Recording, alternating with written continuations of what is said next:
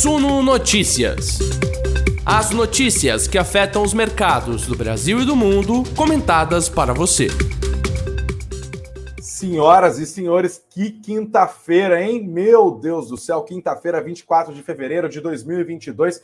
Bem-vindos, esse é o Suno Notícias e essa é a nossa live das 19 horas Obrigado pela audiência, obrigado pelo prestígio, pelos ouvidos e pelos olhares atentos que vocês têm dispensado aos nossos conteúdos nesses últimos dias, que tem tido uma audiência excepcional, inclusive. Você que nos acompanha já há muito tempo, muito obrigado pela sua audiência que está aqui. É você que está chegando agora, obrigado, seja muito bem-vindo. Essa aqui é o Suno Notícias, se sinta em casa. Não se esqueçam de deixar o like, que é muito importante. Não se esqueçam também de se inscrever aqui no nosso canal e a todos que nos ouvem pelas plataformas de podcast. Estamos em todas, hein? Também muito obrigado pela audiência. Curtam aqui o nosso conteúdo e sigam o nosso perfil. Pode ser no Spotify, pode ser no Apple Podcasts, Deezer, Google Podcasts. Estamos em toda. Em quinta-feira, bem puxada, bem puxada, dia de breaking news. Eu entrei de breaking news de madrugada. Espero não ter que fazer isso hoje, pelo amor de Deus, porque quinta-feira já é o dia de botar aquela gelada ali no canto para começar a desestressar, até porque, né?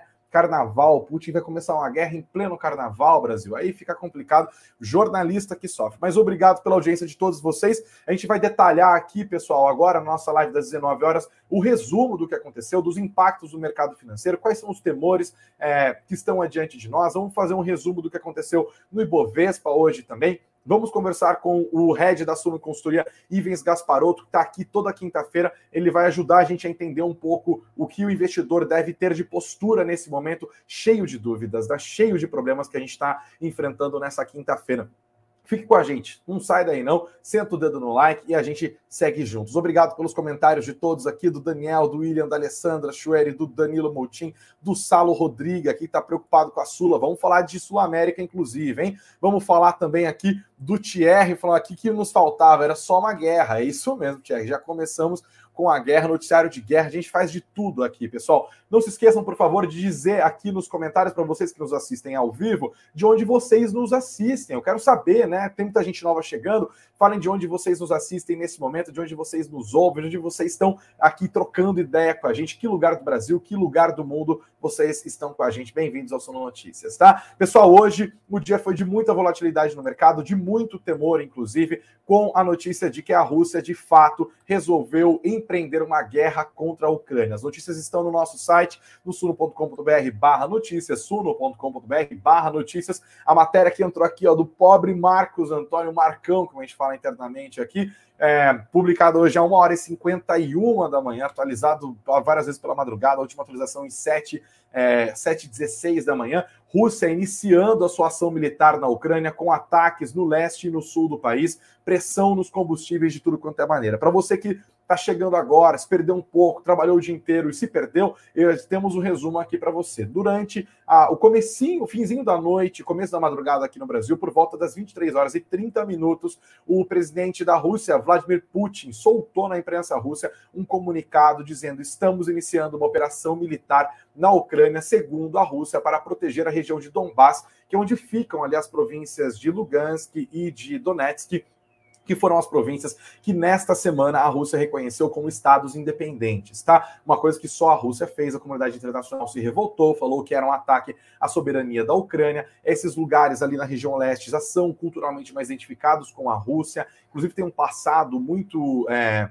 carne unha com a Rússia ali, e já havia movimentos de tropas separatistas, de grupos separatistas rebeldes ao governo ucraniano naquelas regiões de Lugansk e Donetsk que já eram apoiadas, inclusive, pela Rússia. Agora, essas regiões foram reconhecidas como estados independentes e o apoio dado pela Rússia se tornou mais direto, com envio de tropas, inclusive, tá? O que, obviamente, configura uma invasão. Só que, olha, as tropas russas não deram entrada na Ucrânia só pela região leste, elas pegaram a região sul, elas foram para outros lugares, inclusive, e ao longo do dia os investidores e curiosos e todo mundo que ficou de olho no noticiário percebeu que a situação foi ficando cada vez mais grave com bombardeios. A Ucrânia falou que já foram quase 60 mortos nesse primeiro dia, derrubada de helicóptero, derrubada de avião, capturaram é, soldados russos agora como prisioneiros de guerra. Uma situação absolutamente complicada, uma situação absolutamente trágica. É, e, óbvio, nós aqui deixamos também a nossa solidariedade ao povo ucraniano que está sofrendo com essa invasão, né? um povo que não está tendo a sua soberania respeitada,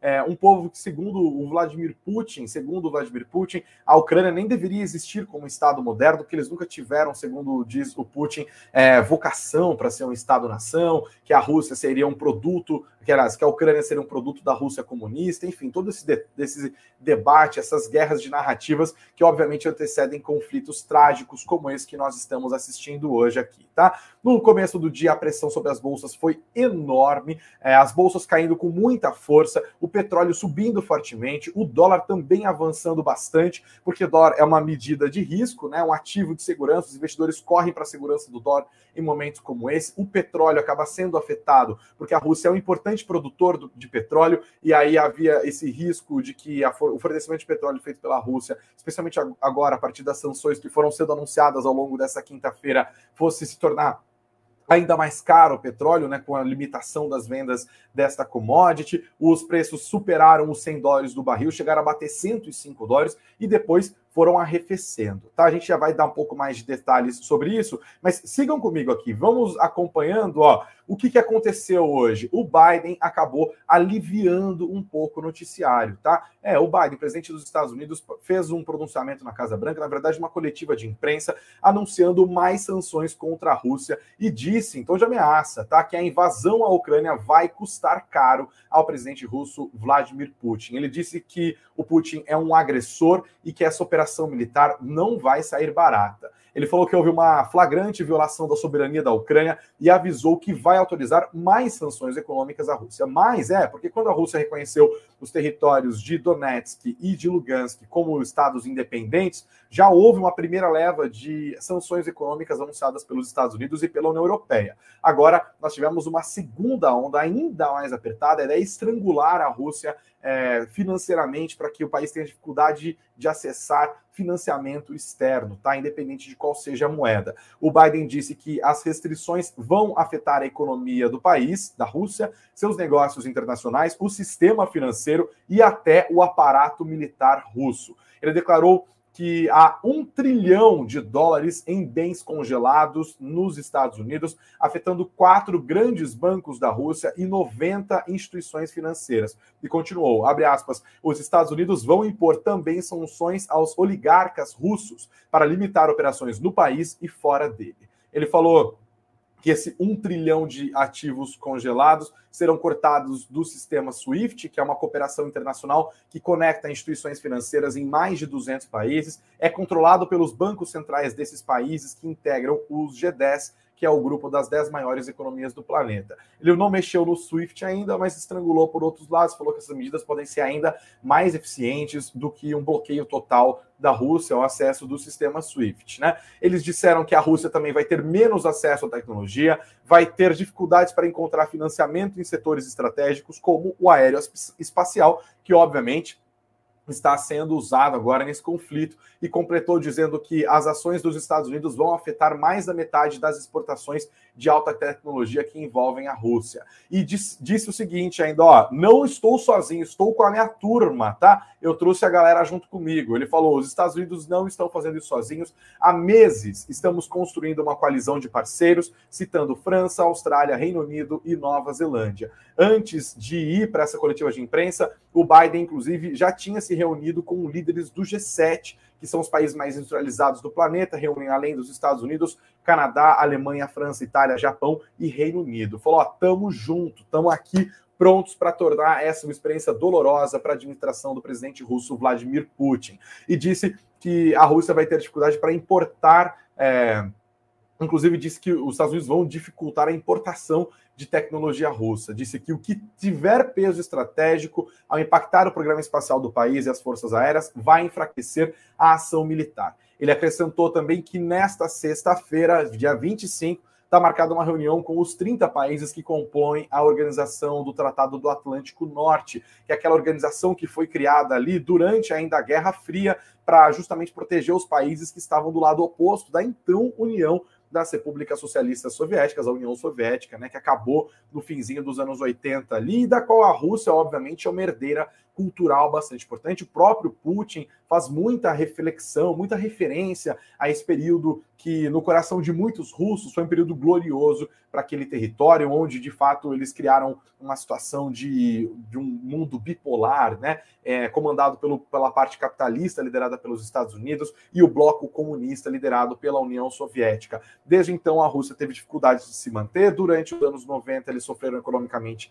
de uma maneira muito forte. Desde que o Putin assumiu o comando do país, no começo dos anos 2000, 2004, se não me engano, a Rússia passou por uma recuperação econômica importante, também ajudada pelo ciclo de commodities, aquele mesmo ciclo de commodities que ajudou o governo do PT aqui no Brasil. A gente tem similaridades econômicas, né? E também, até pelas similaridades econômicas, quando o ciclo de commodities acabou, houve um enfraquecimento financeiro da Rússia, o Vladimir Putin viu a sua popularidade cair e volta e meia ele apela para conflitos militares para fazer com que esse nacionalismo típico dos russos, histórico e globalmente conhecido, acabe ajudando a sua popularidade, e dê ênfase ao seu governo, né? Com alterações constitucionais que permitem praticamente uma reeleição ilimitada. O Putin vem governando a Rússia nos últimos 20 anos com mão de ferro, e esse conflito, obviamente, se insere também neste contexto, tá? Só que a União Soviética acabou, mas a União dos países que compõem a OTAN não só não acabou, como cresceu, porque inicialmente eram países ali ocidentais e nos últimos anos a OTAN inclusive foi avançando e criando relações com países que inclusive integravam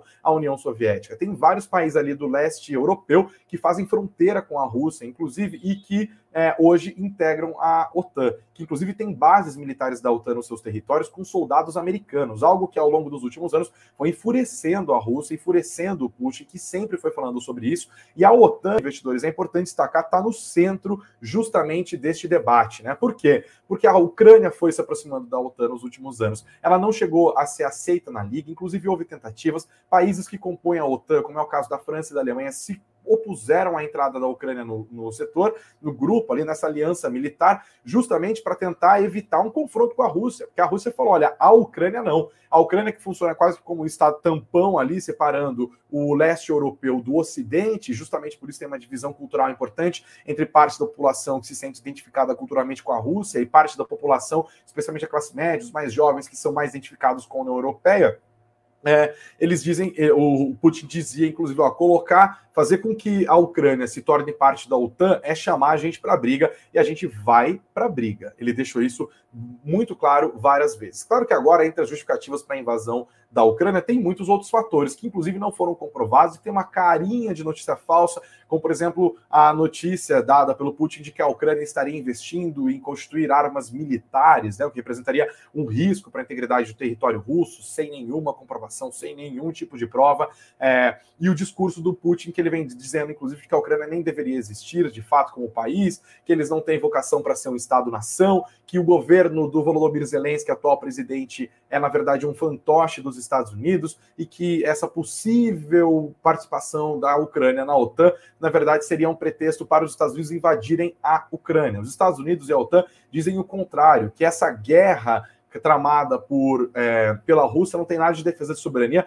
que na verdade é um pretexto para justamente anexar a Ucrânia. Aí havia uma pergunta ao longo do dia que foi batendo muito forte. Beleza, sabemos que vamos ter mais sanções, vou detalhar um pouco mais delas, inclusive, mas a questão é: a OTAN vai chegar firme ali? A OTAN vai comandar suas tropas? A OTAN vai se opor militarmente à Rússia ou eles vão só falar grosso? Bom, por enquanto, inclusive o Biden acabou caminhando nessa direção, eles acabaram optando pelo caminho do falar grosso. O Biden falou: essas sanções, vamos estrangular a Rússia, vamos causar um prejuízo econômico gigantesco, vamos dificultar o acesso deles a financiamento, o acesso deles à tecnologia, o acesso deles a armas. E aí, quando se pergunta, tá, mas vai ter força militar lá, vai ter confronto, os Estados Unidos vão entrar numa guerra contra a Rússia, a OTAN vai se unir para defender a Ucrânia, que, embora não faça parte da organização militar, é um Estado aliado, e aí o Biden se cala e não vai muito nessa direção. Inclusive, o chefe da OTAN também fez uma coletiva de imprensa hoje e disse que, por hora, eles não querem fazer nada, que eles querem, inclusive, aumentar a presença militar nesses países do leste europeu que fazem fronteira com a Rússia e que pertencem à OTAN,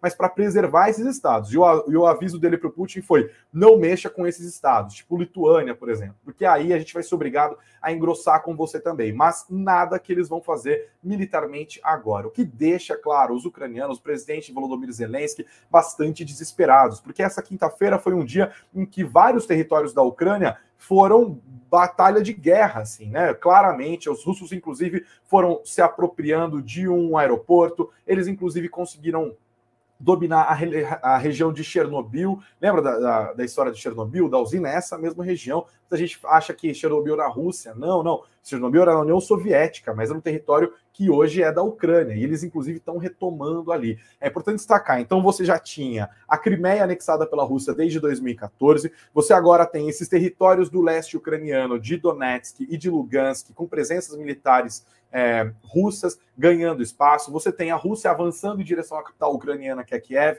você tem outras áreas na região sul também é, chegando ali, a Rússia tem tropas na região da Moldávia, a Rússia é, colocou seus soldados na Ucrânia também pela fronteira com Belarus, porque a Rússia também financia grupos separatistas na Moldávia. E Belarus é um governo aliado, também uma ex-república socialista soviética, que a Rússia mantém relações muito fortes hoje.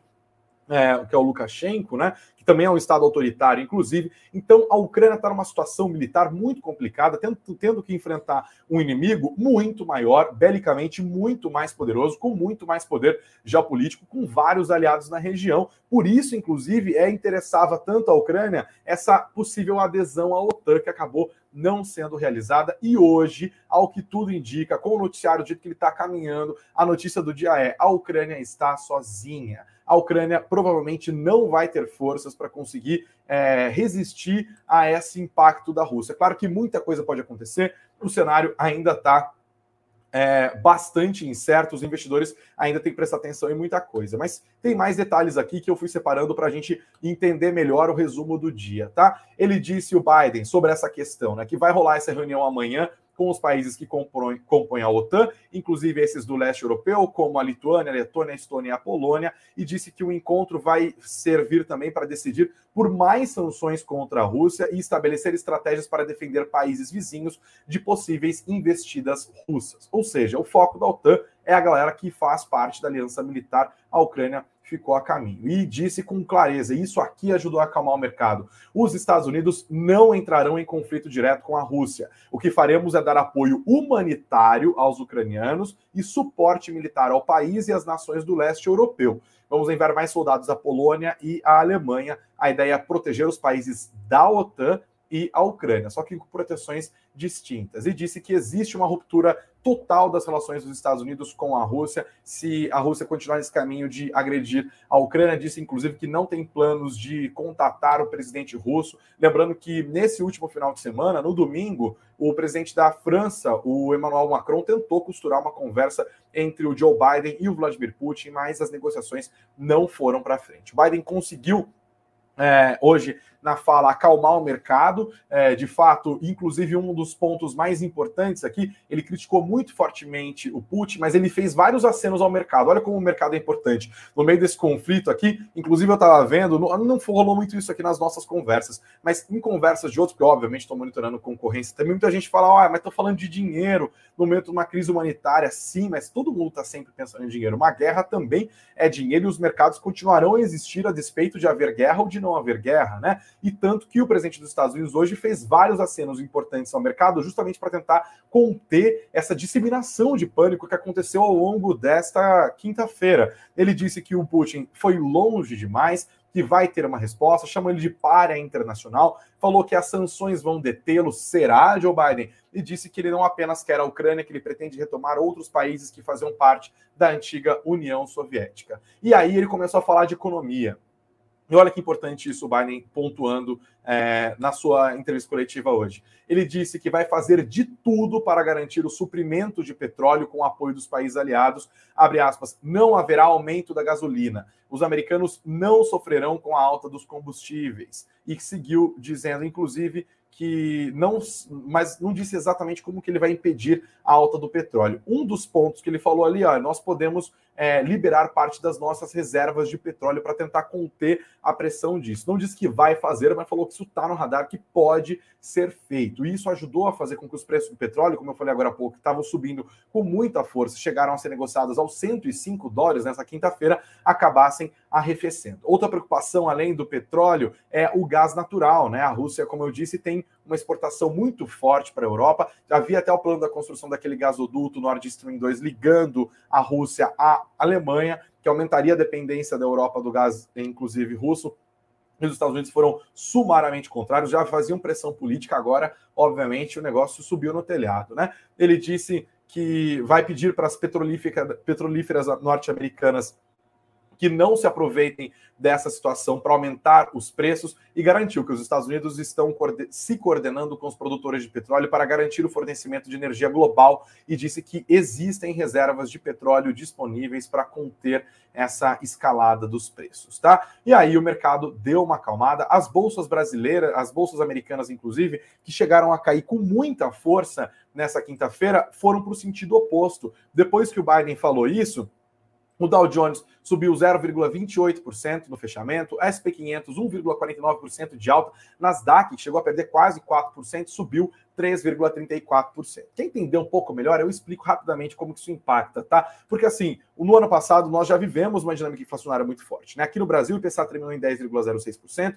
hoje os Estados Unidos estão com uma inflação de 7,5% ao consumidor, é a maior desde 1982, e eles já têm anunciado uma postura de política monetária um pouco mais firme para tentar conter, né? Eles diminuíram aquele programa de recompra de ativos, o quantitative easing, que injetou muita liquidez no mercado, os planos do governo americano ali de suporte fiscal para dar uma melhorada na economia também foram enxugados. É, e agora a gente também vê essa possibilidade de alta de juros que vai se costurando, que deve acontecer agora na primeira reunião de política monetária do Federal Reserve, marcada para março, embora haja muita insegurança sobre isso. A questão é, se de fato houver uma expectativa de que os preços do petróleo vão escalar loucamente nesse cenário, os países vão ter que apertar a sua política monetária, ou seja, subir juros. E é por isso que a sinalização do petróleo é tão importante, tá? E, e juros mais altos significam que empresas, por exemplo, do setor de tecnologia sofrem porque elas são empresas com múltiplos muito esticados, empresas que não dão lucros, empresas de crescimento que são prejudicadas, inclusive na hora de conseguir crédito, que vai ficando mais caro.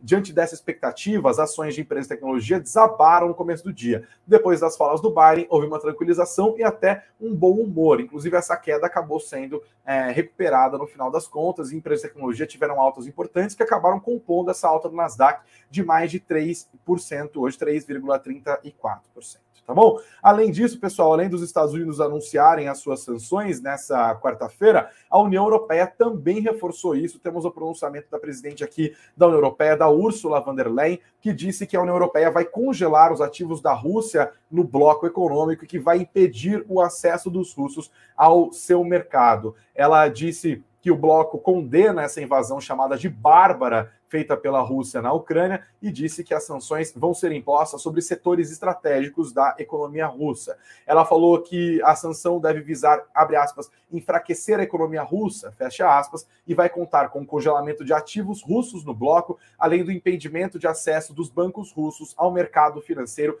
europeu, basicamente repercutindo as sanções que foram anunciadas pelos Estados Unidos no caso do presidente americano Joe Biden. Ela, a Ursula von der Leyen disse: "Estamos perante um ato de agressão sem precedentes precedentes por parte da liderança russa contra o país soberano e independente. O alvo dos russos não é apenas Donbass, que é essa região onde estão é, Donetsk e Lugansk. O alvo não é apenas a Ucrânia, o alvo é a estabilidade da Europa e toda a ordem internacional de paz. Ou seja, a União Europeia levou para o pessoal, né? Eles entenderam que essa situação envolvendo a Ucrânia acaba afetando a estabilidade do, continente como um todo, especialmente do bloco da União Europeia, que foi constituído, entre outras questões, para promover paz num continente que foi arrasado por duas guerras mundiais que levou dezenas de milhões de pessoas à morte por regimes autoritários, regimes nazistas, regimes fascistas, regimes comunistas, regimes que são inimigos dos valores da democracia. E hoje, esse discurso, inclusive, de equivaler o Putin a esses inimigos do mundo democrático, do mundo ocidental,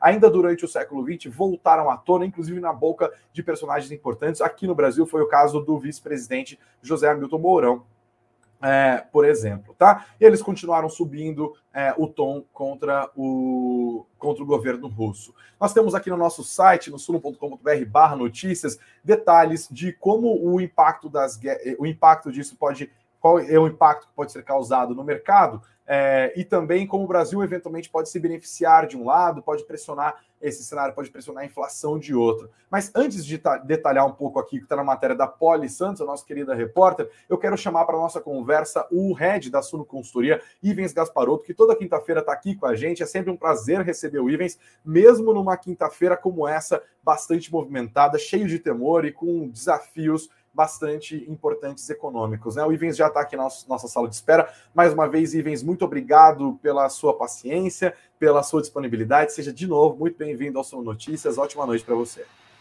Boa noite, Greg. Tudo bom? É sempre bom estar aqui falando contigo.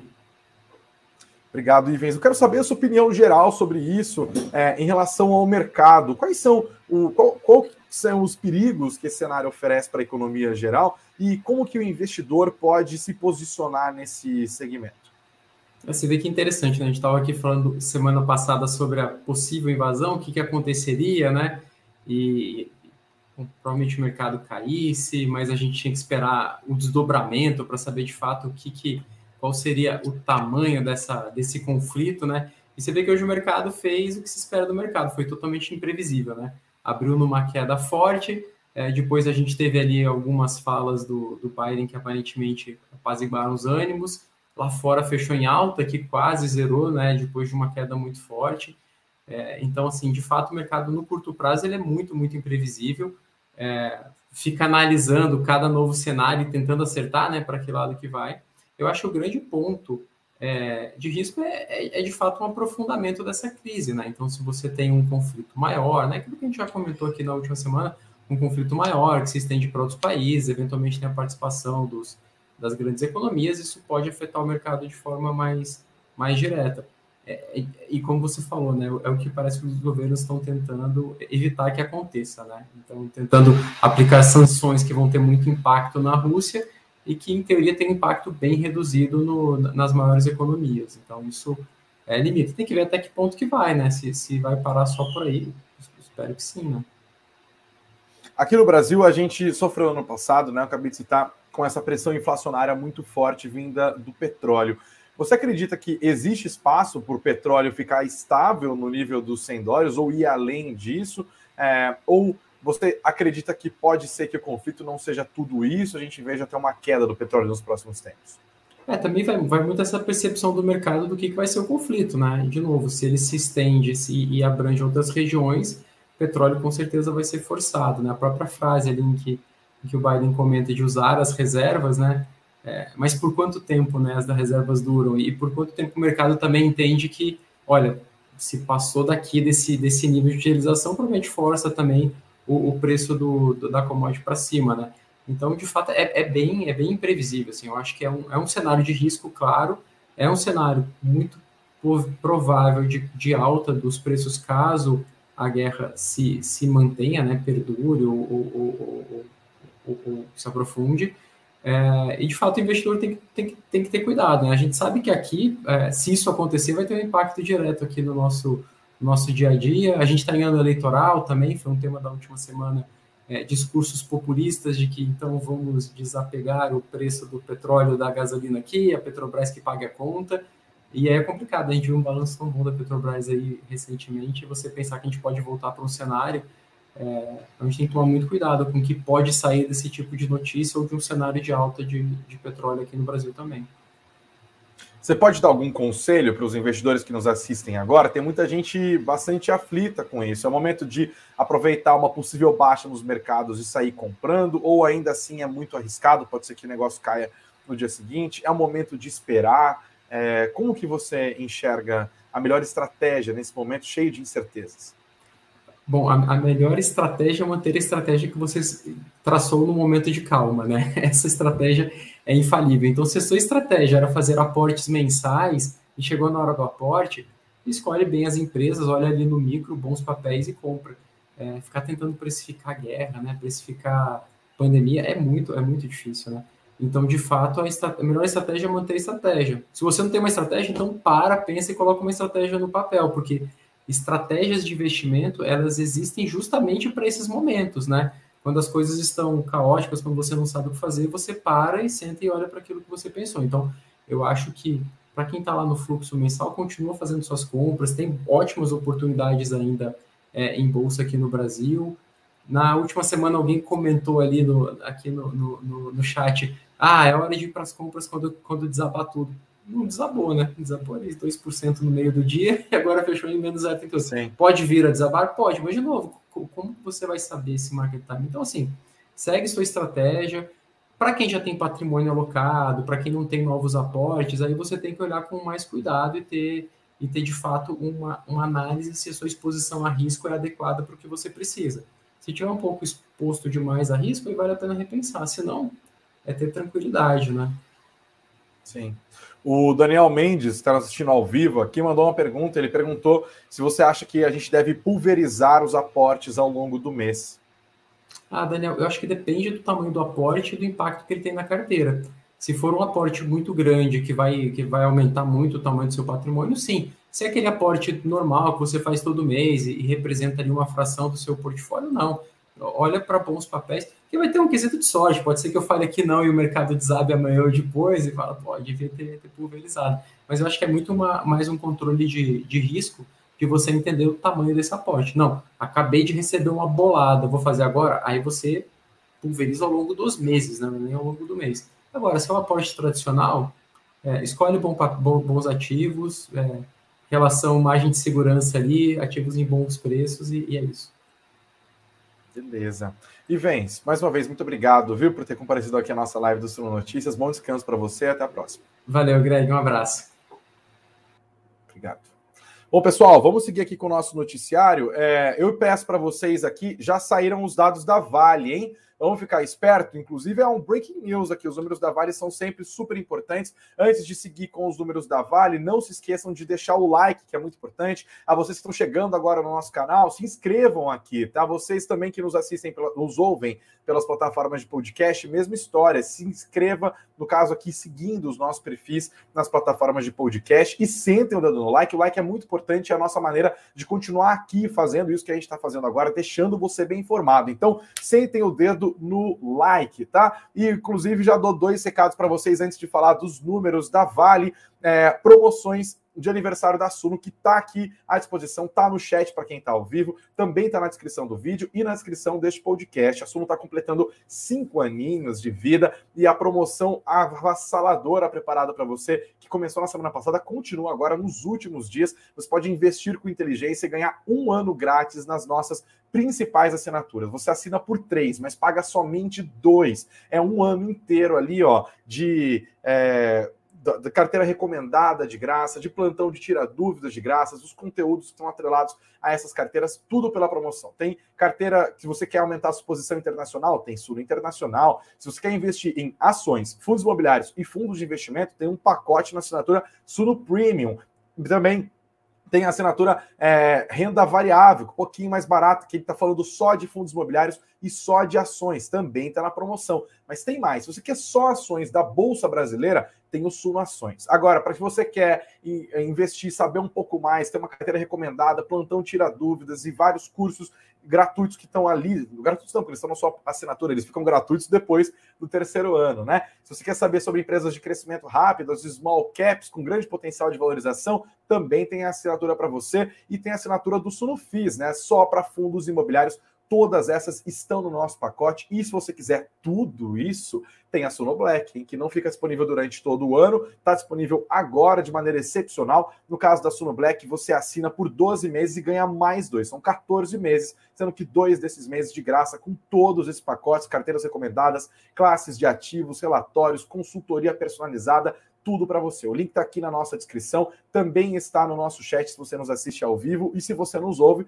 mesma história. E para você que, olha, não tô com grana agora, Greg, não tô conseguindo, não vai dar certo, fique em paz, que a gente também tem o nosso download aqui do nosso e-book gratuito, Aprenda a Analisar uma Ação. Tem muita gente chegando aqui ainda que está começando no mercado, como que eu sei se uma ação está barata, se não está, para onde que eu olho, quais são os indicadores, como que eu acho essas informações, faz o download do nosso e-book, Aprenda a Avaliar uma Ação, o link também está na descrição do podcast, também está na descrição do vídeo e, óbvio, na, no nosso chat aqui para quem nos assiste ao vivo. Vamos para os números da Vale agora, então, a gente já segue o nosso noticiário corporativo dessa quinta-feira. A Vale divulgou agora os seus números. Vamos aos números, investidores. Vale, lucro líquido no quarto trimestre de 2021 de 5 bilhões 427 milhões de dólares, 5,427 bilhões de dólares, uma alta de 634% em relação ao valor lucrado ali no quarto trimestre de 2020. A receita operacional da Vale ficou em 13 bilhões 105 milhões de dólares, uma queda nesse caso, quando a gente compara o quarto trimestre de 2021 com o quarto trimestre de 2020. O EBITDA ajustado no quarto trimestre de 2021 ficou em 6 bilhões 959 milhões de reais, também uma queda de 23,6% quando a gente compara com os últimos três meses de 2020. O lucro líquido é, da Vale ficou em 5 bilhões 427 milhões de reais, como eu falei, acima do que o mercado estava esperando. Então, o lucro líquido ficou a, a, a, em cima do que o mercado estava esperando. Isso no quarto trimestre. Quando a gente olha o lucro líquido do ano inteiro de 2021, a Vale reportou um resultado de 22 bilhões 445 milhões de doletas, 22,445 bilhões de dólares, uma alta impressionante de 360% em relação ao número que foi é, conseguido ali no ano de 2020, tá? Temos mais dados aqui é, da Vale neste momento. Eles explicaram um pouco desses números. Tivemos, inclusive, receita líquida, isso é importante, né? 13,105 bilhões, como eu falei, veio em linha com o que o mercado estava esperando. Então, o lucro ficou acima no quarto trimestre, mas a receita líquida veio em linha com o que o mercado estava esperando. A Vale disse que as provisões relacionadas com a tragédia de Brumadinho subiram 13,6% no quarto trimestre de 2021 em relação ao terceiro trimestre do ano passado e somaram 6, 7 bilhões e 60 milhões de reais. A maior previsão para Brumadinho, né, esse crescente valor, é por causa do que eles estão tendo que gastar para eliminar barragens. Né, um plano adicional que não estava desenhado bem no começo. Eles disseram que o minério de ferro no quarto trimestre de 2021 ficou cotado a 109 dólares e 6 centavos a tonelada, uma queda ante os 133 dólares e 7 centavos e 70 centavos registrados no quarto trimestre de 2020 e aprovaram dividendos hein, de R$ 3,70 por ação que serão pagos no dia 9 de março. R$ 3,70 por ação de dividendos, né? Os números da Vale estão chegando agora e logo mais aqui no nosso suno.com.br barra notícias vocês encontram o detalhamento desses valores. A Vale disse, inclusive, que já gastou 6 bilhões de reais, de dólares na sua recompra de ações. Foram 6,3% das ações em circulação recompradas pela Vale. É, e nós tivemos também aqui uma pequena alta da dívida líquida da Vale, que chegou a 15 bilhões e 61 milhões de dólares no mês de dezembro, é, no, no, trimestre encerrado em dezembro, ante 13 bilhões e 881 milhões de dólares no trimestre anterior, tá? E nós temos mais dados aqui. O Bartolomeu da Vale já está falando, dizendo que a empresa está recuperando a sua capacidade de produção de minério de ferro e de metais básicos. Vamos ver se esse movimento continua a acontecer. A Vale é uma empresa extremamente importante aqui no Brasil, é a empresa que mais pesa no índice, inclusive, tá? Vamos ver como se como que isso vai aparecer nos mercados nos próximos dias. Vamos continuar aqui com a nossa cobertura, pessoal. Se vocês quiserem entender um pouco melhor sobre qual é o impacto da guerra nas ações do mercado financeiro, nós temos aqui alguns pontos listados na matéria da nossa repórter Poliana Santos. O petróleo como um porto seguro, é, segundo os especialistas como Felipe Vilegas, da Genial Investimentos, empresas ligadas ao setor de petróleo devem ser menos impactadas por causa da possível alta da commodity, tá? E ele vai citando, inclusive, que empresas que são ligadas a commodities, em geral, tendem a se valorizar, porque a Rússia é uma grande exportadora de gás natural, de petróleo, de commodities agrícolas, assim como a própria Ucrânia.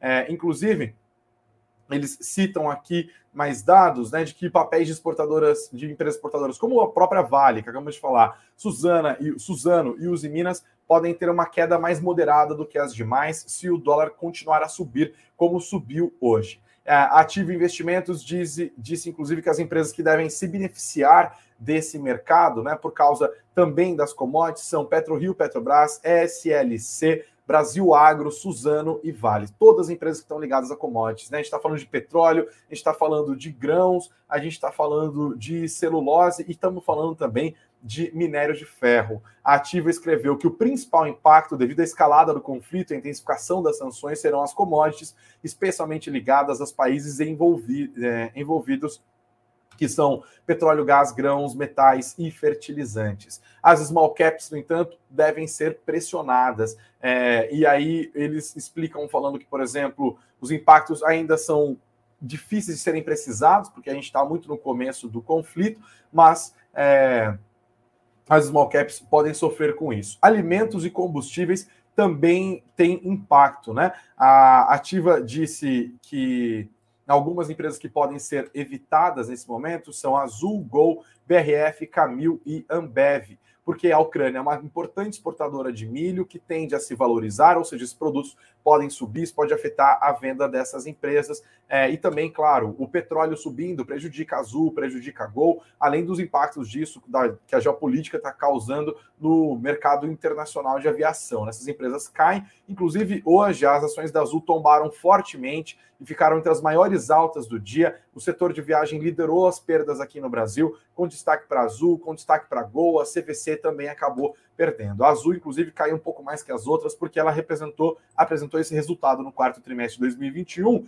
de uma reversão de lucro. No quarto trimestre de 2020, eles tinham um lucro, agora um prejuízo líquido de 945,7 milhões de reais. Ainda sobre a Rússia, a gente já falou bastante sobre como isso pode impactar a inflação no Brasil, seja por meio do petróleo subindo, seja por meio do trigo também. A Ucrânia é um importante exportador de trigo, ou por meio dos fertilizantes, já que a Rússia exporta insumos importantes para fertilizantes. O Brasil é um país que tem uma economia é, grandemente atrelada à produção do agro, né? E isso pode acabar prejudicando esses setores, fazendo com que os preços acabem sendo elevados, inclusive, tá? Então, o mercado fica de olho, a gente tem incentivos de alta, incentivos de baixa dos dois lados é, a partir desse conflito. Hoje, inclusive, a partir disso, as commodities agrícolas dispararam, o trigo atingiu o limite de alta, com o seu conflito. Olha só como tudo isso impacta, tá? Soja, milho e trigo subiram fortemente durante o pregão noturno da Bolsa de Chicago, ainda durante o impacto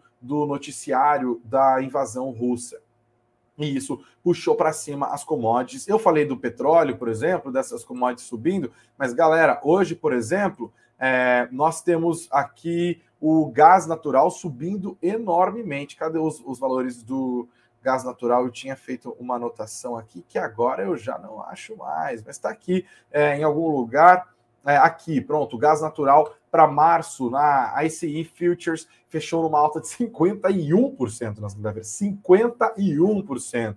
Agora, quando a gente está falando do petróleo, houve aquelas altas importantes, no final das contas, um arrefecimento depois das falas do Biden, ainda assim fechou em alto. O WTI para abril subiu 0,77%, encerrou a 92 centavos, 92 dólares e 81 centavos o barril. O Brent também com previsão de entrega para abril subiu mais, 2,31%, colocou ali ó 2 dólares e 24 centavos na cotação do barril do Brent para abril que fechou aos 99 dólares e 8 centavos. Perfeito? Seguimos aqui com mais notícias de hoje para você ficar super bem informado. É, aqui é o Notícias, meu amigo. As bolsas da Europa acabaram fechando em queda nesse dia de pânico por causa da invasão da Ucrânia. O estoque 600 caiu 3,28%.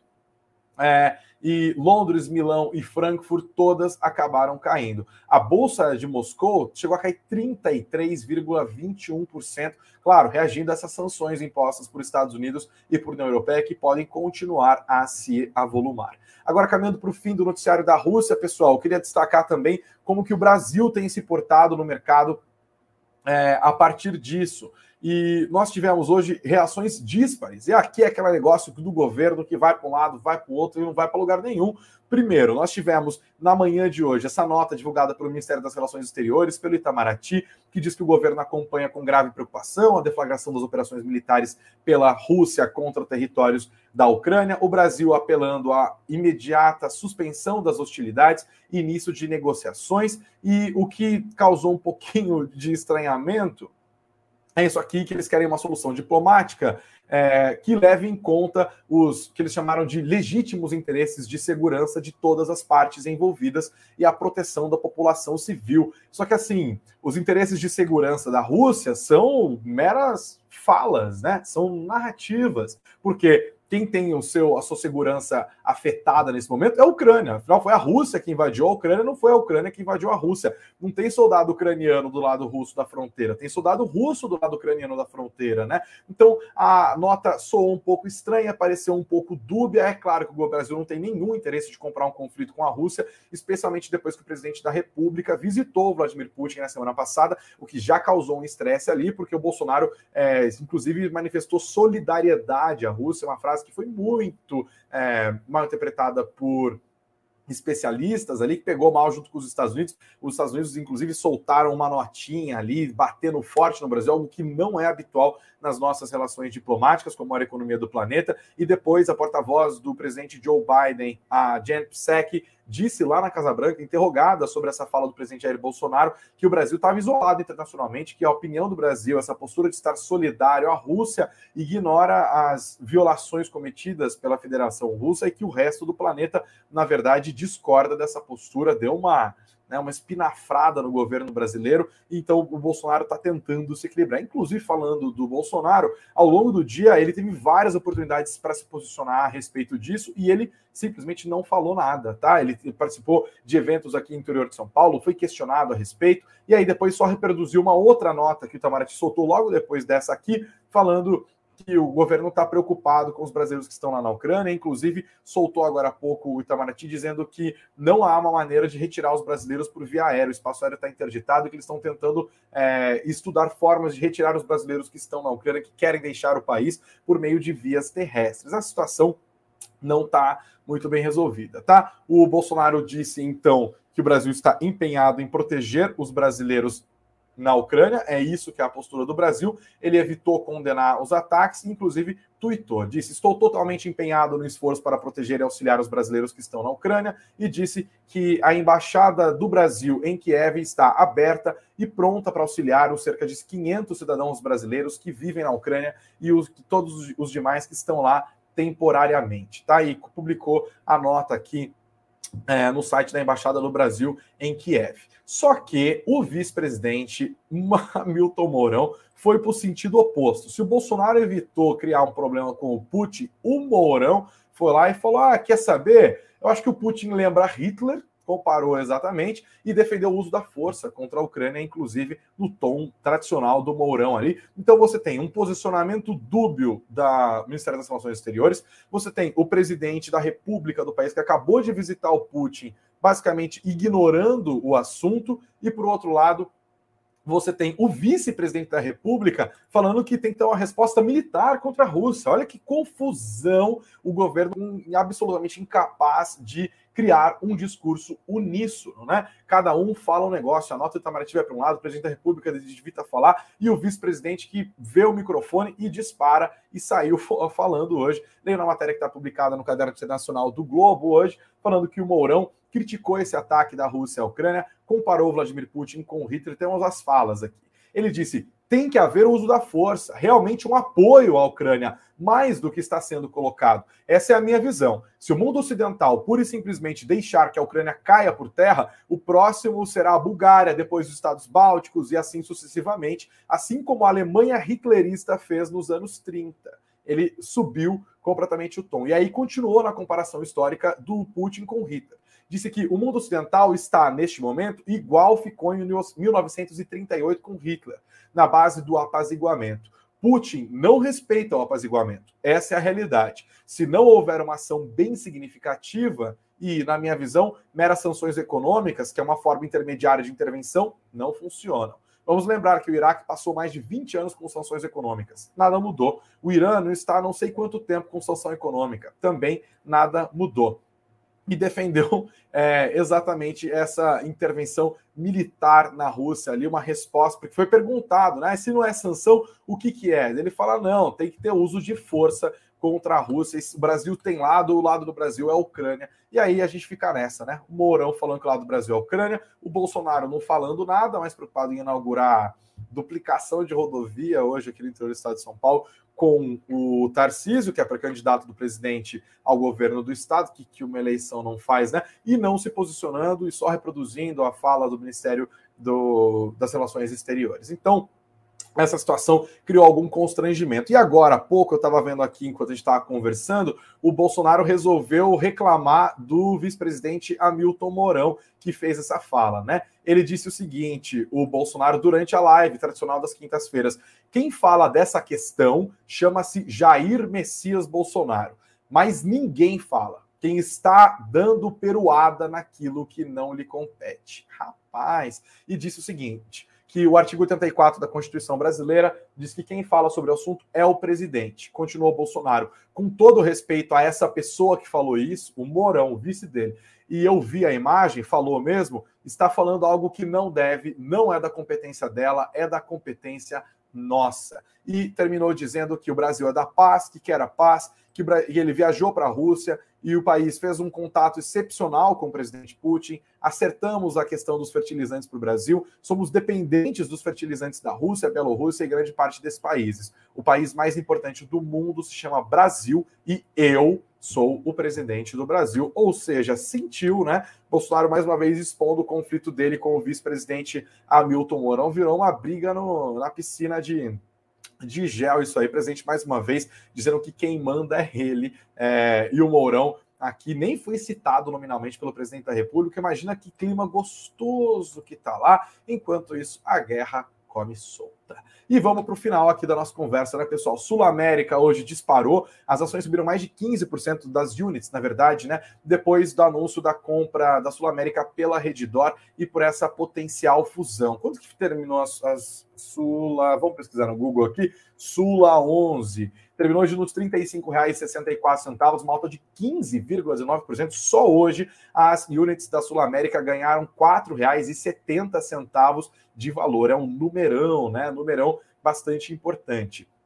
E as ações da Redditor foram para que lado? Vamos dar uma olhada. Onde tá, até onde estava vendo, elas estavam caindo, inclusive caindo forte, de fato, caíram, né? Perderam R$ 4,25 de valor hoje, uma queda de 7,66%, cotadas a R$ 51,25, tá? O que, que eles querem? Eles querem incorporar completamente a Sul América, tem um prêmio sobre os valores. A matéria está aqui no nosso site com mais detalhes para vocês também. Sul América hoje subindo muito fortemente, 15%. O mercado gostou, hein? Quem tem ações da Sul América é, ficou feliz da vida, quem não tinha saiu para comprar as units. Tivemos os dados divulgados também na manhã de hoje do lucro da Ambev, que caiu 45,6% no quarto trimestre de 2021, terminou o ano em 3 bilhões 747, desculpa, terminou o quarto trimestre em 3 bilhões 747 milhões de reais, como eu disse, queda de 45,6% em relação ao mesmo trimestre do ano passado, tá?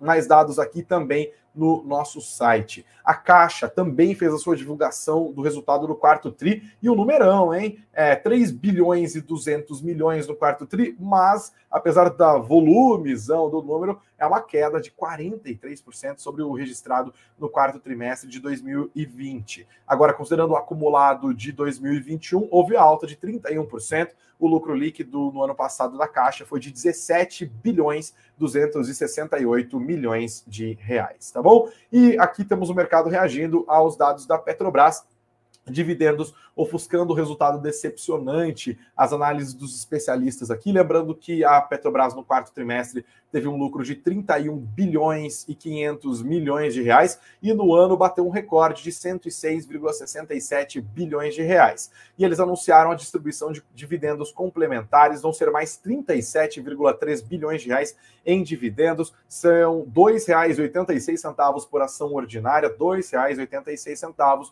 por ação preferencial. Ainda assim, não deu para Petro, mesmo no dia de alta do petróleo. Veja, inclusive, que quando o petróleo estava subindo, as ações da Petro chegaram a subir com força. No final das contas, as falas do Biden acabaram arrefecendo um pouco. Sabe essa história de vamos vender estoque se for necessário? As ações, num dia de muita volatilidade, acabaram caindo. Vamos dar uma conferida aqui em, é, em Petro 4. Peraí é, Petro 4, temos o valor, queda de 2,43% hoje, perdeu 83 centavos, aos R$ 33,39. Petro 3, também fechou no vermelho, uma queda um pouco menor de 1,57%, encerrou nos R$ 35,71, uma queda de 57 centavos só no pregão de hoje. Perfeito? Galera, antes de ir embora, por favor, não se esqueçam do nosso like. O like é muito importante, é o nosso pagamento. Obrigado a todos que estão chegando aqui no nosso canal. Tem muita gente nova chegando no Suno Notícias, então sentem o dedo do like, é muito importante pra gente. Curtam esse conteúdo. De verdade, se curtiu, se informou, trocou uma ideia, brigou aqui no chat, vem que vem, aqui é aqui. Todos os dias a gente faz a mesma coisa, às 9 horas da manhã, na nossa Morning Call, olhando para frente, e agora às 19 horas, tentando entender o que aconteceu no mercado. Hoje a live foi cumprida, eu sei, eu estou falando sem parar desde a meia-noite de ontem. Então, mas o importante é deixar você muito bem informado. É para isso que a gente está aqui. Então, sejam muito bem-vindos, se inscrevam no nosso canal e deixem é, o like aqui também. Ativem as notificações, assim vocês não perdem nada. Vocês que nos ouvem também pelas plataformas de podcast, mesma história. E claro, não se esqueçam de curtir as nossas promoções. A promoção de aniversário da Suno que está valendo aqui. Você, inclusive, aproveitando a oferta que acaba, rapaz, acaba aqui três horas, tem reloginho. Agora que eu vi, ganha um treinamento com o Thiago Reis sobre valuation é, de uma small caps. São daquelas pacotes todos que eu falei: Sul Internacional, Premium, renda variável, ações small caps e fundos imobiliários nessa promoção de um ano grátis, uns três anos de assinatura, só paga dois, e também a Suno Black, essa parrudona que tem todos os conteúdos ali, é, você assina por 12 meses e ganha 14, né? Ganha 14 não. Você tem 14 meses de assinatura e paga somente 12 deles. A promoção está valendo aqui por mais alguns momentos, tá? Alguns minutinhos. Então, não percam tempo, tá aqui na nossa descrição do vídeo, tá aqui no nosso chat, tá na descrição também do podcast. Muito obrigado por todos vocês que chegaram aqui hoje é, na nossa live. Sejam todos muito bem-vindos. Bom descanso. Hoje eu já vou dar aquela descansada, porque olha, com guerra sem guerra, sabe o que, que é hoje? É quinta-feira. Tá um calor terrível. É véspera de carnaval. Então vocês que já estão aqui há mais tempo sabem que o negócio é botar aquela geladinha na cerveja e já preparar para sexta-feira que vem sendo anunciada, né? Aproveita que aqui não tem guerra, tem sol e tem carnaval, a gente pode curtir um pouco mais. Mas, obviamente, acompanharemos sempre de lupa o noticiário internacional, o noticiário doméstico, o noticiário político, o noticiário fiscal, tudo que faz preço está sempre aqui no Sul Notícias. Obrigado pela audiência, bom descanso, até amanhã às 9 horas da manhã, hein, na nossa Morning Call.